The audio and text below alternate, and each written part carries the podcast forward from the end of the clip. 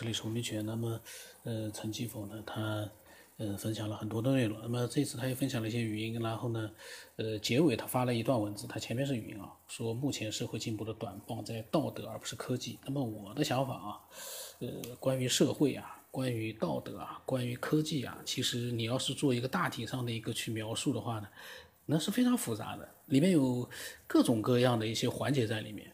我曾经呃一直举例的。呃，很多人指点天下，我其实我只想说一句话：你给你一个班级一百个人，你能不能把它管好？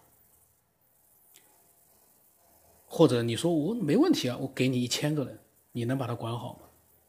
你能从你去指点天下的角度，你去管好这一千个人？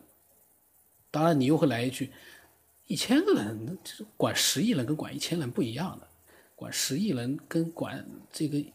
一百个、一千个人，完全是两个级别的事情，呃，那这个东西就说不清楚了呀。有很多大的东西，我们其实在指点天下的时候，其实我倒喜欢的就是从一些真实的一些呃角度去做一些自己的分享，从我自己有逻辑性的一个内容，去用一个比较这个简单直接的语言去描述给听众去听，让他们听了之后明白啊，讲的是这个。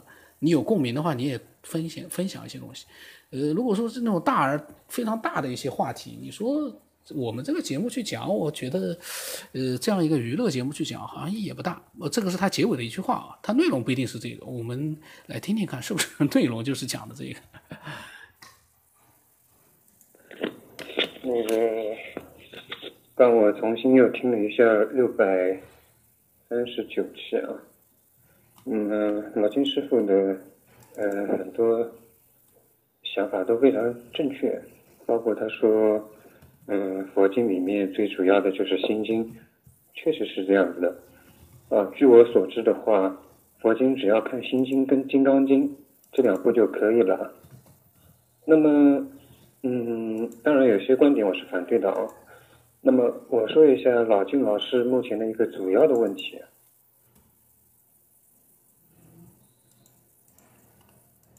啊九天老师也可以转告一下，是这样子的，嗯，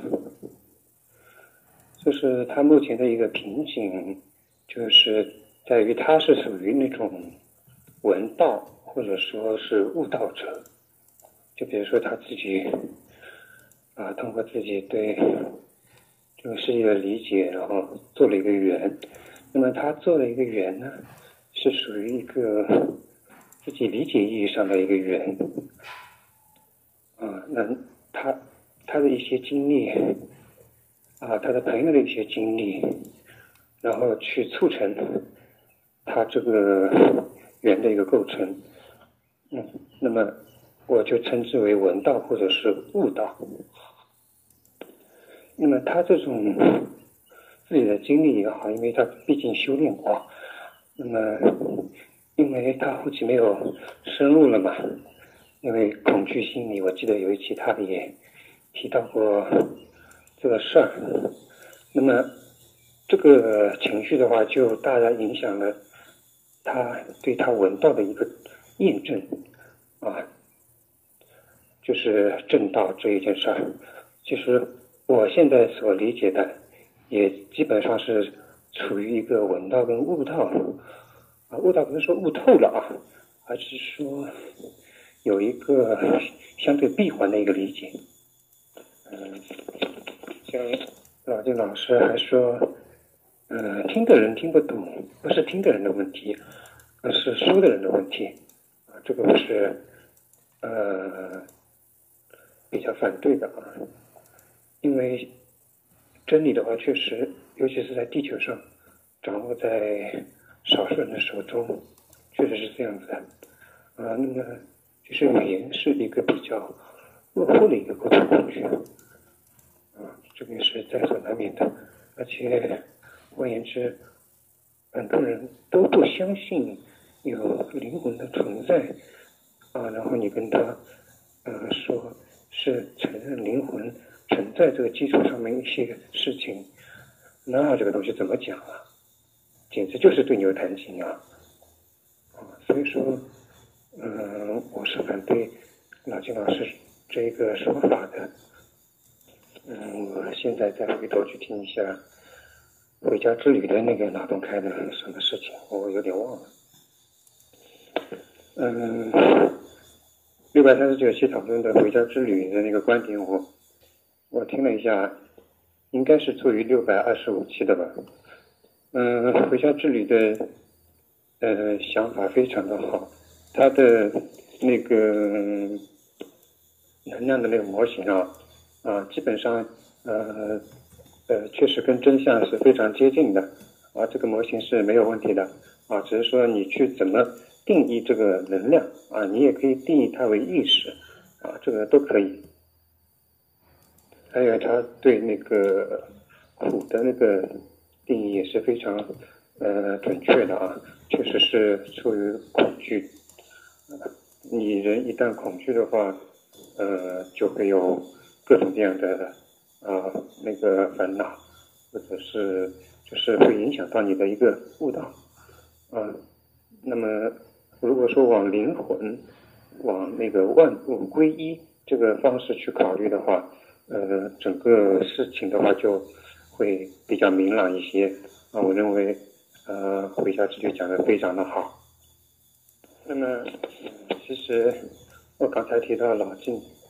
老师也好，回家之旅也好，包括九天老师自己本身啊，以及我自己啊，对整个世界的理解的话，都是缺少一个正道的一个工具或者说是途径啊。那么，据我所了解的话，嗯，老子跟释迦牟尼这两个人是呃正道的，也就是呃。他们可能达到得到，或者是嗯接近得到的一个境界。呃，今天这个六百九十八期啊，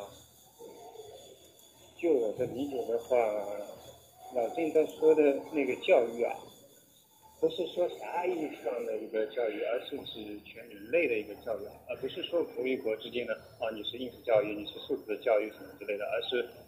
关系到一个价值观的输出的。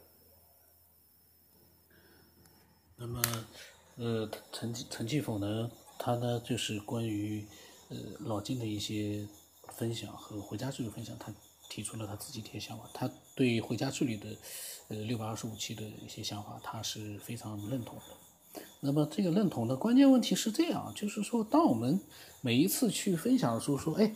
六百二十五期那个回家之旅的我很认同，但是我我们并不知道他所认同的具体的内容，那个要点是什么。如果能够就是说这样子觉得认同的时候，比如说回家之余所讲的什么样的一个内容，能够稍微的简单的多做一些叙述的话呢，可能会更清楚一点。因为并不是所有的人听完了还会记住，因为这个都已经六百多期了，听完了就忘了。我有的时候听到他们在讲，我完全是。呃，糊里糊涂的，我就有的时候会回去再听听，我听听的话，做一个自己的一个娱乐也挺好的。但是呢，如果你说了回家之旅在那一期里面讲到了一些什么样的内容，那么当时那一期里面也有没有人去对他进行一个反对的一个讲法？然后呢，你觉得呢？回家之旅的什么样的内容呢？你比较认同？我相信他不可能对回家之旅所有的想法都认同。这个一个人完全认同另外一个人的想法。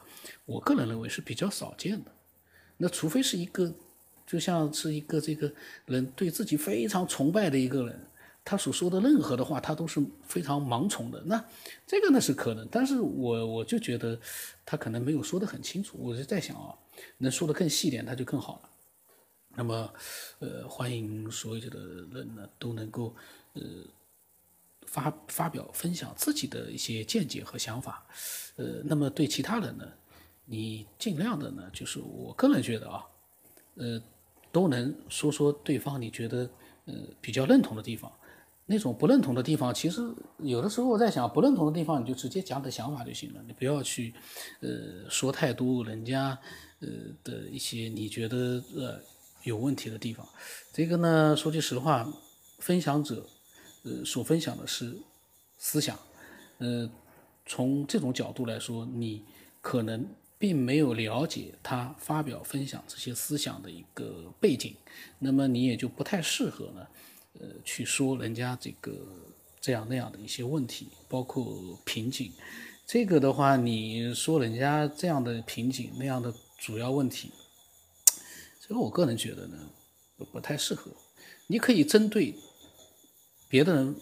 打比方，老静分享内容，你觉得哎，我有不同的想法，那你就讲不同的想法，你没有必要去把这个点转到对分享者身上去，去去评价这样的一个分享者，这个我都觉得互相评来评去，谁有这个资格呢？你可以讲不同的想法，我觉得也就可以了，个人看法啊。呃，大家反正分享的时候是随意，但是呢，呃，我也发表一下我个人的看法。那么今天就到这里吧。我的微信号码呢是 b r o n s 八不浪什八，微信的名字呢是九天以后。